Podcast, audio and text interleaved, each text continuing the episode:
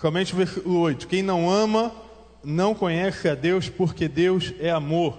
A gente pode ler isso junto? Quem não ama. Amém. Eu lembro de uma música, e muitas das mensagens que Deus falou no meu coração começam com música. Por um motivo óbvio, eu gosto de música. E eu lembrei, ouvindo algumas músicas mais antigas e tal, ah, da, dos anos 80, anos 90, aí eu não lembro muita idade, porque eu não tenho obrigação de saber a idade de uma música antiga, por alguns motivos óbvios. O Miquel, com certeza, ele sabe o nome, o ano. Existe uma música de um cantor muito conhecido chamado Lulu Santos. Você deve ter ouvido, escutado, né? Os irmãos dizendo sim, cantei para minha esposa e tal. E aí aquele rapaz, ele diz certamente uma vez, consideramos justas toda forma de amor. Olha lá. consideramos justas toda forma de amor. Sem querer, eu acredito que tenha sido sem querer, eu vou te pedir perdão para pregar esbaixo, eu sou um pouquinho elétrico, lá em cima eu fui muito agarrado. Sem querer, Lula Santos descreveu o que viria pela frente no período moderno, no período pós-moderno. Uma música escrita lá pelos anos 90, ele descreve aquilo que viria no contexto da modernidade. A modernidade ela diz que toda forma de amor é justa. Não interessa como, não interessa quando e não interessa por quê. Toda forma de amor ela é considerada. E aí os teólogos começam a pensar sobre isso e surge então algo, a, a, ao meu ver, completamente distorcido do que a Bíblia fala, uma teologia a, a, que responde a toda forma de amor, uma teologia homoafetiva. Paz, você ou não, existe uma teologia homoafetiva em que os teóricos dessa teologia eles dizem que toda forma de amor é justa e citam então o texto que nós acabamos de ler, 1 João 4,8. Se Deus é amor, Deus não pode condenar o amor. Ponto. Talvez seja o argumento mais forte e o mais tolo a respeito de toda forma de amor, ou qual é a forma de amor que a Bíblia diz. Por que isso? Porque no Novo Testamento o amor, ele é no mundo antigo, o amor é descrito de pelo menos três formas, são mais, mas são três formas mais clássicas. A primeira, conhecida como o amor filéu, o amor vem o amor filia. O amor filia, ele é o amor de, de irmãos. Ah, Aristóteles ele escreve na Ética Nicomo, que é um livro dele muito interessante, que o amor filia é um amor entre irmãos de arma, é um amor entre pessoas que compactuam o sentido da própria vida. É uma amizade bonita, profunda. Outra forma de amor muito conhecida é o amor eros, o amor erótico. O amor eros, ele vem de uma, de uma mitologia grega, onde Eros, filho de Afrodite e de Ares, de Hades, ele representa a, a paixão, ele representa o sentimento de um homem por uma mulher ou o sentimento erótico de uma pessoa para outra. Por exemplo, se você tem um marido uma esposa, você tem um amor eros. Se você tem uma namorada, um namorado, você tem um amor eros. Não há nada de mais ter o amor eros. Porque o amor eros, ele tem prazer na pessoa ao lado. E o amor mais usado pela, pela Bíblia é o agapós, ou conhecido por nós como HP. O HP é o amor perfeito, é o amor da completude. É um amor que dá sem esperar receber em troca. É o amor da misericórdia, é o amor da piedade, é o amor da compaixão, é o amor derramado por Jesus na cruz. Por que, que eu estou falando isso? Porque quando nós lemos que Deus é amor, muitas coisas podem passar pela nossa cabeça. Se Deus é amor, então Deus vai abençoar minha vida amorosa, aleluia. Eu vou então orar e o vaso a varoa do Senhor virão imediatamente. Eu vou orar e o Senhor vai me dar aquela menina espetacular, aquele uh, homem que eu desejo tanto, Ele vai me dar, porque Ele considera toda forma de amor, porque Ele é amor. Começam as deturpações, aonde pessoas inclusive entendem que somente dentro de um relacionamento a vontade de Deus é cumprida, porque Deus é amor. Eu podia ficar falando aí para vocês milhões e milhões e milhões e milhões de deturpações. Mas por que não nós olharmos para o texto e a gente pensar o que o texto diz a respeito do amor? Por que, que o amor e o celebrando a vida precisa andar juntos? Por que, que o amor e o minha e a sua restauração precisam andar juntos? Ninguém, melhor do que João, autor da carta que a gente leu, pode escrever isso. João era alguém conhecido como filho do trovão. Você imagina que Pedro, em momento nenhum, é chamado filho do trovão. Talvez você conheça Pedro. Pedro era um cara impulsivo, falava demais, agia mais e pensava. Sabe aquela pessoa como eu, um pouquinho, às vezes, age duas vezes para pensar uma? Aquele negócio de, você pensa duas vezes para falar. Não, é o contrário. Você fala duas vezes, pensa depois aconteceu, já era. Pedro era assim, impulsivo. Tomava as atitudes dele e ninguém, ninguém tinha nada a ver com isso. Então ele, ao mesmo tempo que ele dizia, Senhor, para onde iremos se só você tem a palavra de vida eterna, ele era o mesmo que traía Jesus. Nem esse Pedro foi considerado um filho do trovão, mas João foi. E aí nós, assim como João, carregamos os nossos paradigmas. João, ele tinha esse reconhecimento na Bíblia, porque era posto sobre ele um paradigma de esquentadinho nervoso. Era colocado sobre João uma estampa das suas dificuldades. De repente, João encontra Jesus. E aí, João encontra a forma de amor verdadeira. João encontra a forma de amor que ele precisava. E aí ele fala para nós da primeira realidade, da primeira verdade a respeito do amor de Deus. O amor de Deus, ele não suporta tudo. O amor de Deus não é ultra tolerante. Não. O amor de Deus, ele é transformador. O amor de Deus, ele restaura não somente o teu propósito, faz, ele não restaura somente o teu caminho, mas em primeiro lugar, o amor de Deus transforma quem você é. Quando João tem um encontro com Jesus, a vida dele é transformada. E sabe, o próprio João diz, e por um tempo eu achei que isso era arrogância de João, porque o próprio João escreve no Evangelho, aquele a quem o, o, o, o discípulo em Jesus amava, o discípulo amado. Você imagina você escrevendo sobre você. Daniel, o discípulo a quem Jesus amava. Uau! Bruno, o discípulo a quem Jesus amava. Julie, a discípula a quem Jesus amava. Soa, num primeiro momento, arrogante na nossa cabeça. Não para alguém que entendia a realidade transformadora do amor. Quando João dizia isso, ele não estava dizendo eu sou especial. Ele dizia não, ele é especial e me fez me tornar do filho do trovão, o discípulo amado dele. O amor transformador de Jesus, ele faz isso. Eu trabalho com jovem adolescente, então é normal. Eu digo pastor Daniel que eu e ele, a gente está na faixa de gás ali, né? Que é, é assim, suicídio, e tudo, tudo a gente está lá no meio. Deu problema, geralmente está Daniel ou Guilherme colocado no meio do caminho. Eu, o Senhor tem usado a gente para transformar realidades difíceis. Afinal, somos difíceis, Jesus transformou, agora a gente compartilha. E sabe, eu tenho me colocado de frente a algumas realidades. Eu queria contar alguns casos para você hoje. Primeiro eu queria contar para você é da Bia. Bia é uma pessoa fictícia.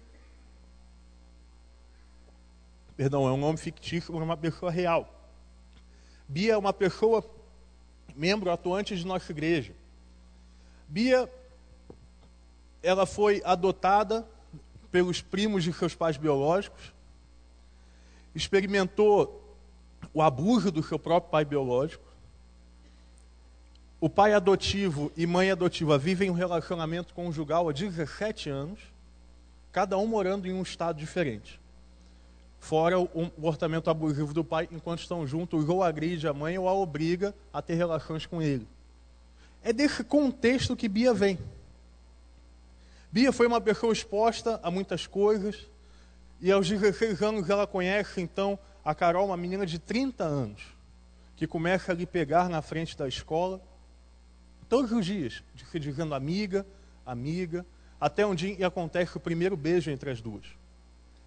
Nesse primeiro beijo, Bia então achou e tinha se encontrado. Bia entendeu que ela pela primeira vez estava sendo amada. Bia entendeu que pela primeira vez ela estava sendo amada por alguém, genuinamente, sem querer nada em troca. Bia começa a se envolver cada vez mais, a intimidade aumenta, chega a situações complexas, até que ela descobre essa menina de 30 anos, na verdade, ela era noiva de uma outra menina de 28 anos. Então estamos falando de uma menina que estava longe de saber o que é representação de amor. Qual é o futuro relacionamento de uma pessoa como essa? Que teve todas as suas bases de confiança desconstruídas. Você imagina uma pessoa que, ao invés de reconhecer no pai a proteção, reconhece no pai o abuso. Uma pessoa, ao invés de reconhecer na mãe um afago, uma pessoa encorajadora, ela conhece na mãe uma pessoa que a humilha. Agora ela conhece uma outra pessoa, a qual julgou, já erradamente, por ser do mesmo sexo, seria a resposta. E além de tudo, ela é também enganada. E para piorar a situação, a mãe dela ficou sabendo que a menina era noiva e a noiva ficou sabendo e foi uma confusão danada. E a Bia chega aqui na minha sala, sentada na minha frente, me contando essa história e eu fazendo a cara que você está fazendo. Eita, papai. Aí, no momento, o pastor pergunta: Deus, fala, fala rápido comigo, antes que ela termine de falar, dá uma resposta no nome de Jesus. Sopra uma, um, alguma coisa, nem que seja em outra língua estranha, mas solta. No nome de Jesus, não deixa ela terminar de falar e eu não ter resposta. E aí, a resposta me veio, quando a gente teve a primeira conversa, foi 1 João 4, 8. Foi, querida, sabe qual é o problema? Você diz você amou pessoas que não te amaram. Na verdade, você está descobrindo agora o verdadeiro amor de Deus. E só quem descobre a verdadeira essência transformadora de Deus pode então amar alguém. E eu podia te contar pessoas que não tiveram finais felizes, mas Bia hoje é uma pessoa transformada pelo Senhor Jesus, que lidera e serve, que hoje discipula meninas homossexuais. E aí eu lembro da Bia me ligando, pastor, eu estou aqui na faculdade e eu quase acabei, mas foi por muito pouco que eu não fiquei com a fulana de tal. O que, que eu faço? Espera aí, rapidinho, a ligação tá ruim, né? Pera aí, oi, hein? Falei, Bia, vai só ajoelhar e pedir a Deus que te sustente por mais um passo. Um de cada vez um dia de cada vez, uma aula de cada vez. E aí sabe o que aconteceu? A Bia hoje lidera uma das maiores células de faculdade que tem nessa região. Porque é isso que o amor de Deus ele faz. Ele pega a tua antiga área de fragilidade e transforma na tua área forte, na área de pregação. Então João, antes do que era esquentado, o filho do trovão, agora ele se tornava o discípulo amado que pregava o amor de Jesus. Por todo o escrito de João você vai ver amados, filhinhos. Como um discípulo do trovão vai chamar alguém de filhinho? Mas Jesus transforma a identidade. Mas Jesus, o amor de Deus, ele transforma a identidade, mas ele também nos aproxima.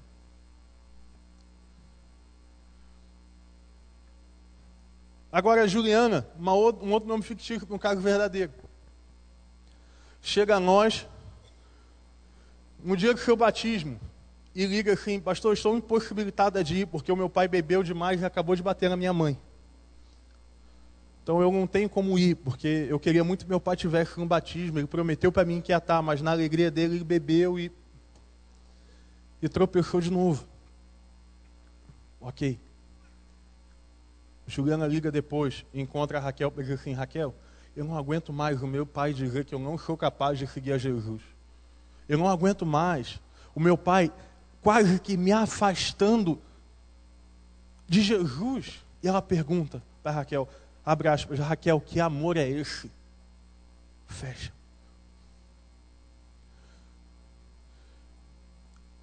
Eu gostaria muito de estampar um pedido de perdão em nome de toda a igreja brasileira, em todas as avenidas que qualquer carro pudesse passar. Aquelas igrejas e nós batistas nos incluímos, por isso eu falo isso com tranquilidade, que expulsavam pessoas que pecavam, que excluíam nas assembleias casais namorados que deveriam receber colo. que excluíam pessoas que tocavam instrumentos diferentes, que excluíam pessoas tatuadas como se tatuagem fosse um rótulo para pecado, que excluía pessoas que saíssem da curva. Eu gostaria de pedir perdão ao Brasil por ter vivido uma igreja que expulsou pessoas e não atraiu elas para Jesus. Mas eu gostaria de pedir perdão ao mundo, porque continuamos fazendo a mesma coisa. Continuamos afastando ao invés de atrair, julgando ao invés de amar. Eu disse algum tempo atrás, pregando algo e me chocou muito. Quando o neto do ex-presidente Luiz Inácio Lula da Silva, e aqui eu não estou defendendo um partido político, não use isso da minha boca quando o neto dele morreu, eu vi, eu leio os comentários do Instagram, é um hábito, eu tenho, vejo a notícia, eu leio para ver qual a treta que está rolando lá. Julgue-me. Eu leio. E aí estava um evangélico. A foto dele era ele numa certa igreja, lá, do Reino de Deus. Toda a igreja do reino de Deus, que não sabe disso, aleluia. Toda a igreja é universalmente amada pelo reino do Senhor Jesus, amém? Então estava lá, e ele dizia o seguinte: os teus, o peso do teu pecado está caindo sobre o teu ombro. Gente, eu lia, eu chorava, eu chorava, eu chorava. Foi que crente é esse que ao invés de pregar o Jesus que carregou o fardo, carrega o Jesus que joga o fardo. Que crente é esse que afasta ao invés de aproximar? E aí eu lembro de novo de João, é o nosso autor, é o cara da noite. O relato bíblico é João estava sentado no peito de Jesus durante a ceia. Jesus não só deixou de afastar, mas ele aproximou João para perto do seu peito. E sabe, um homem naquela época, até hoje seria estranho você ver um homem deitado no peito de outro, já é algo diferente. Naquela época era algo de extrema proximidade, talvez um gesto só cometido por pais e filhos. Enquanto os religiosos afastavam, Jesus trazia João para perto do seu peito, e eu acho lindo imaginar que João foi o único ser na face da terra que ouviu a batida do coração de Jesus. Ninguém no mundo, não há relato de alguém que tenha chegado tão perto do rei. E sabe, eu consigo imaginar as batidas do coração batendo ali, João, João, João, Marta, Marta, Felipe, Felipe. Porque o que, e você me perdoa, se eu pudesse ser um pouco abusado e dizer, o ponto fraco de Deus é o amor que Ele sente por você. Porque Deus tem um amor tão grande que o coração dele pulsa pela sua vida. Pastor, isso não é verdade, o coração de Deus não pulsa pela minha vida. Claro que é. Ele parou de pulsar pela sua vida e voltou a pulsar de forma glorificada por ela. Porque o amor de Jesus faz isso. Ele nos aproxima à medida em que nós, seres humanos normais, filhos do trovão, filha do trovão, conseguem ouvir o próprio do seu coração. O nome disso chama intimidade. Nenhum outro Deus, guarde isso, nenhum outro Deus e nenhuma outra religião se comporta com tamanha proximidade de nenhum discípulo. Nós estamos falando de Jesus, o Criador, aquele que era, que é e que há de vir, aquele que criou o mundo, que estava, o Logos que se fez carne, que aproxima você nessa noite para perto do coração. E o que diz o coração dele? É o terceiro aspecto. O amor de Jesus não olha quem você é, olha quem você foi criado para ser. Querido, você é obra-prima do Senhor, feito de barro como Adão e Eva, mas você é uma obra-prima feita de barro. E sabe, eu lembro de um momento em que eu li uma ilustração. Eu achei essa ilustração linda, onde dizia assim: Ei, se você encontrasse Eu vou contextualizar, tá? Você encontra o quadro da, um, quadro, um quadro enorme do Leonardo da Vinci, a Mona Lisa. Você está andando lá no terreirão, que eu sei que você vai, na rua do arquiteto, tá lá. Aí você vai na casa dos irmãos, eles pratinhos, você sabe, vende na rua do arquiteto, tem um lá em casa. Aí você está andando na rua do arquiteto, ele bequinho, eu não sei o nome, perto ali já do mercadinho, perto da polícia. Você acha ali. Está sabendo, né, irmão? Eu estou ouvindo. Não, é ali, é a rua tal. Você encontra o quadro da Mona Lisa, todo rasgado, todo imundo. O que você faria? Alguns fariam uma selfie, imediatamente, postariam no Insta. Outros botariam hashtag Eu Achei Mona Lisa, certamente. Alguns ligariam para a mãe para perguntar que objeto não identificado é aquele. Alguns veriam no Google o que era aquilo, contextualizado. Fato é que talvez você não identificasse de primeira, mas você pesquisando um pouquinho lá no Wikipedia, não sei aonde, você vai ver que ali é, é o quadro da Mona Lisa. Aí eu te pergunto, você levaria ou deixaria o quadro da Mona Lisa? Você deixaria se fosse louco. Tá? Mas pessoas normais levariam, por quê? Vale dinheiro. Mas está amassado, está rasgado. Pastor, mas é a Mona Lisa. Eis a grande verdade do autor da criação.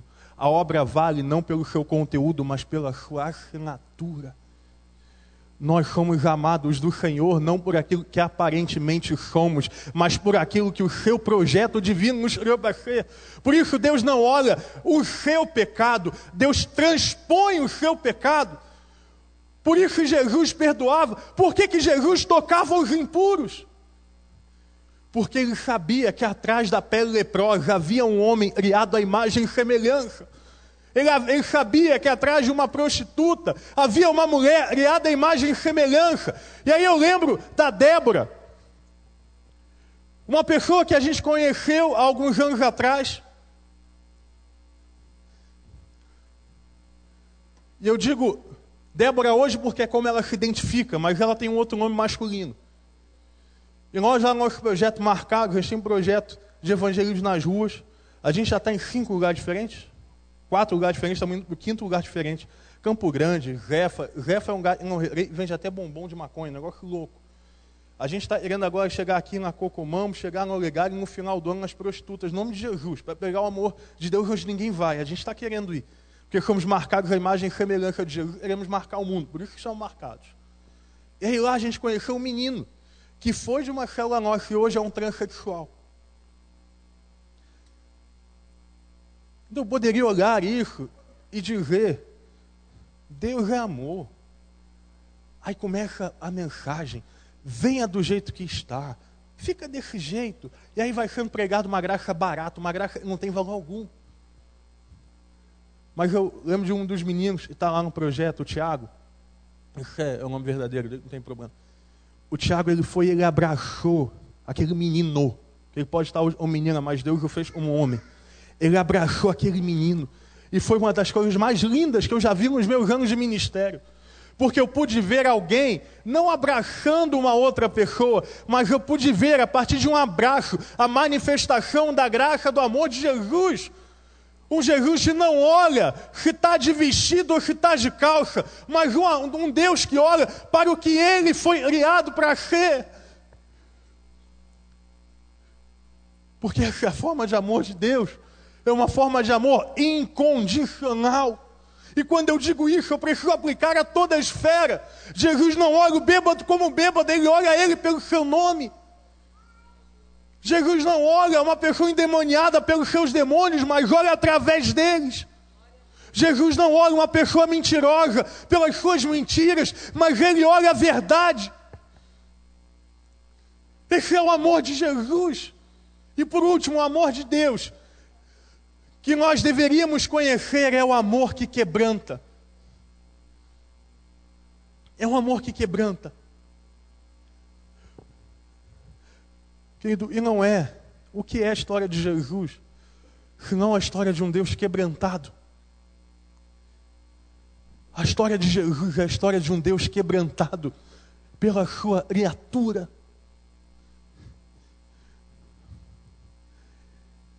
Eu imagino alguém criando um vaso e vendo o vaso ficar defeituoso, ao invés de quebrar e consertar um vaso, o oleiro de repente resolve dar tudo o que ele tem para poder amar o vaso ali do jeito que ele está, tortinho. Quem faz isso? Quem ama do jeito que Jesus ama?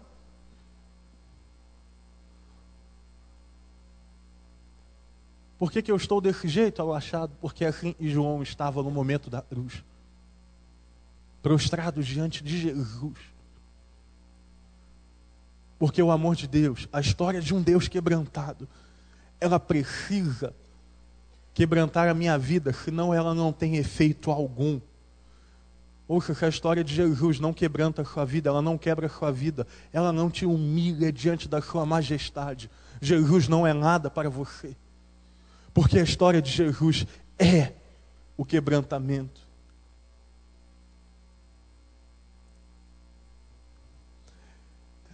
Mas o texto ele não diz só quem Deus é. Ele diz quem não ama não conhece a Deus porque Deus é amor. Uma expressão que diz que o ser humano, ou melhor, que a igreja precisa amar Você está num culto, talvez, que carregue o maior paradigma. Você está num ambiente que talvez carregue o maior peso. Amém. Você está, eu não vou dizer ministério porque eu acredito nisso. Você está no movimento, celebrando a vida, que mais carrega preconceito.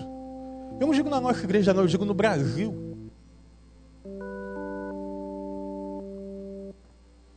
Mas se você está até se você vê até hoje, é porque Deus quer te ensinar o que é o amor dele, para que você possa amar outras pessoas. Por que, que o celebrando começa com a pessoa dizendo da sua fragilidade? Porque em Jesus eu reconheço a minha fragilidade e prego a minha restauração. É por isso. Porque eu prego o amor. Não importa quem, não importa quando, não importa onde. O Senhor Deus e o seu amor te alcançam hoje, nesse momento. Se a sua história, talvez você seja alguém, pastor, essa mensagem definitivamente não é para mim, porque eu cresci dentro de uma igreja Quanto gente eu tenho visto e não aprendeu o que é o amor nem para si próprio. Quanto sepulcro caiado tem dentro da igreja.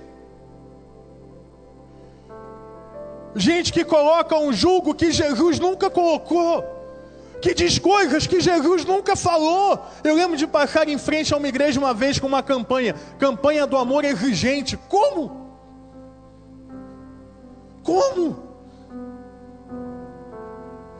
Vinde a mim, os cansados e sobrecarregados, eu vos aliviarei. Como um Deus que morreu numa cruz exige algo nessa noite. Eu quero de forma profética sobre a tua vida. Jesus está te aceitando nesse momento, não para que você fique como está, mas ele te aceita do jeito que você é, para então transformar você, transformar a sua vida. Que Jesus é esse? que vai atrás de, de alguém suicida e diz: Eu sou o caminho, a verdade e a vida. Daquele Deus que vai atrás de alguém dependente de droga e mostra que o amor dele é a única dependência que nós precisamos. Um Deus que vai atrás de alguém com problemas na sexualidade, seja qual for, e diz: quem tiver pecados, que atire a primeira pedra. Que Deus é esse? É o seu Deus. É o seu Deus. É o seu Deus. O que eu vim pregar nessa noite? Um amor incondicional um amor infalível, um amor que transforma, um amor completamente louco por você,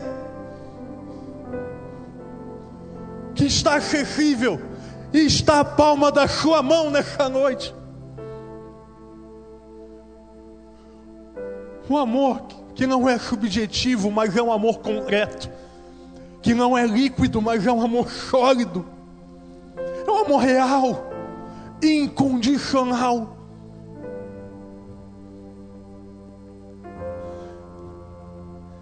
E é nesse dia, nessa noite, que o Senhor está chamando você para viver pertinho desse amor. Veio pela primeira vez, escuta, veio no dia em que Jesus está falando: Ei, você é amado, você é o meu filho amado a quem eu me alegro. Você já está nessa igreja há anos, me permita, como pastor nessa igreja, dizer: Jesus está te trazendo para perto do coração nesse momento. Você ouça o que é que o coração de Jesus diz, para que você deixe o teu fardo para lá para que você deixe os teus pecados, deixe os teus paradigmas, porque Jesus não está nem aí para como o mundo te conhece, mas Ele te conhece. Ele tem o teu nome, pasme, na palma das suas mãos. Esse é o Deus. E sabe por que eu acho lindo esse amor de Jesus? Porque o próprio Jesus diz em Apocalipse: Eis que estou fazendo nova todas as coisas. Ele não fará e nem fez, ele está continuamente fazendo coisas novas na sua vida. Por isso eu quero te convidar a entregar sua vida a Jesus, a se aproximar desse amor, a derrubar os seus paradigmas a derrubar as suas feridas, a deixar que Jesus nessa noite seja a verdadeira restauração dos teus vícios, dos teus pecados. Eu adoro terapia e eu acho que se você pode fazer, faça. Mas eu nunca vi a terapia restaurar alguém como o amor de Jesus restaura. Nada, nem ninguém pode te afastar desse amor. Nada. Abaixa tua cabeça e fecha teu olho. Pense em algumas coisas que eu vou lhe falar. Não tem nada mágico nisso, mas abaixa tua cabeça para te ajudar a concentrar. Eu quero te convidar a pensar na tua história nessa noite. Lembre dos momentos que você viveu ao lado de Jesus ou não.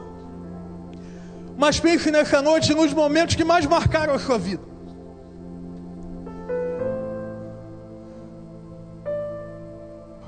Nós costumamos nos lembrar dos momentos que nos ferem.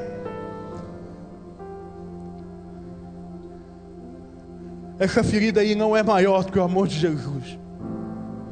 Eu quero te convidar agora a pensar no pecado que você mais luta contra. Se você é crente lavado por Jesus, você luta contra algum pecado. Lembre dele nessa noite, olhe para ele, dê nome a esse pecado nessa noite. Se é a pornografia, se é o homossexualismo, se é a bebida, se é a mentira, se é o consumo exagerado, seja lá o que for, dê nome ao pecado nessa noite.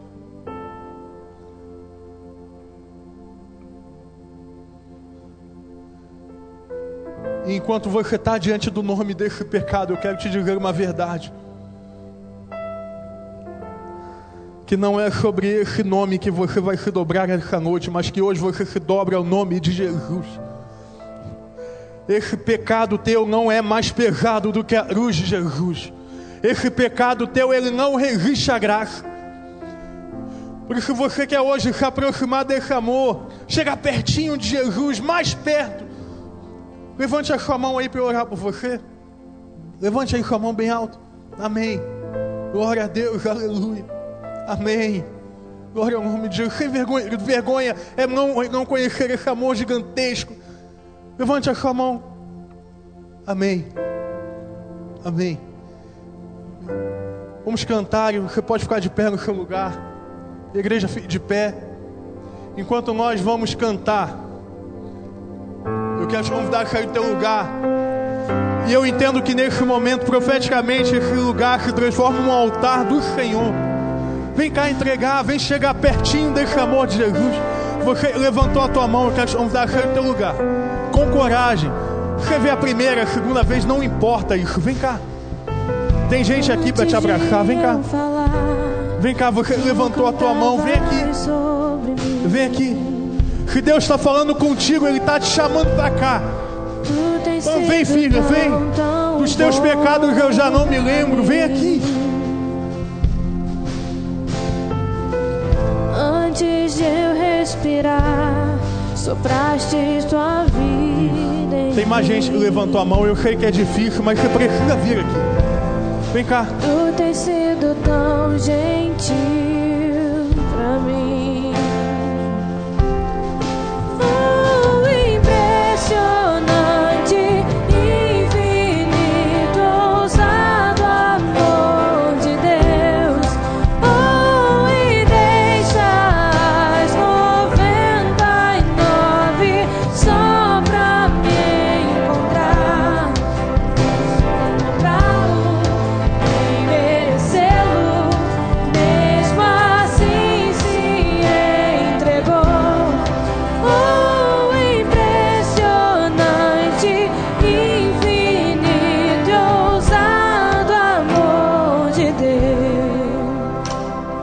Sou de fazer isso não, mas o Espírito Santo do Senhor continua me incomodando.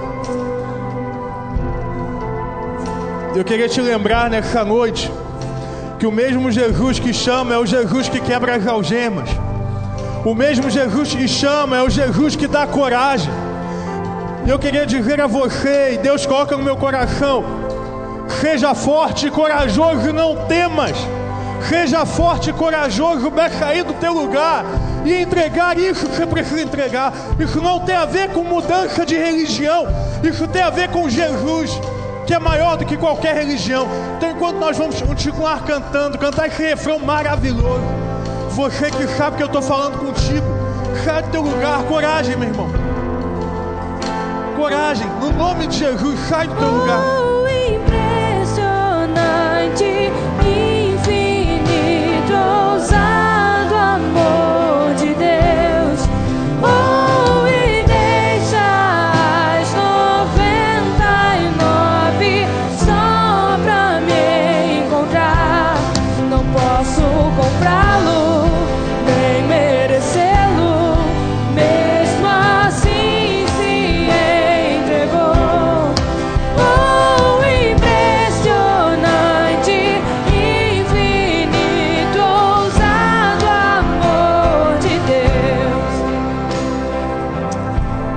Você que está aqui na frente, olha para mim. Você que veio aqui primeira, segunda, terceira vez, alguém? Primeira vez, segunda vez, olha, especialmente assim vocês que estão vindo, primeira, segunda, terceira vez, ó, vocês aí estão perto da pessoa certa, que é o Gil. E mais os nossos conselheiros, a Larinha está aqui. A gente quer o nome de vocês, o telefone, o endereço, a conta bancária. Não. A gente, a gente quer estar perto de você, é isso. A gente quer amar você com esse amor que a gente foi amado. E a gente é amado toda hora. E a gente quer transbordar isso para você em nome de Jesus. E a gente quer que você faça parte aqui da nossa família. Nossa humilde família, Igreja do Recreio. Ela é grande porque tem sete mil membros, mas ela se torna pequena nesse momento em que a gente olha no seu olho e a gente louva a Deus com palmas que vidas estão sendo salvas e restauradas. Aleluia! Por esse amor maravilhoso e impressionante.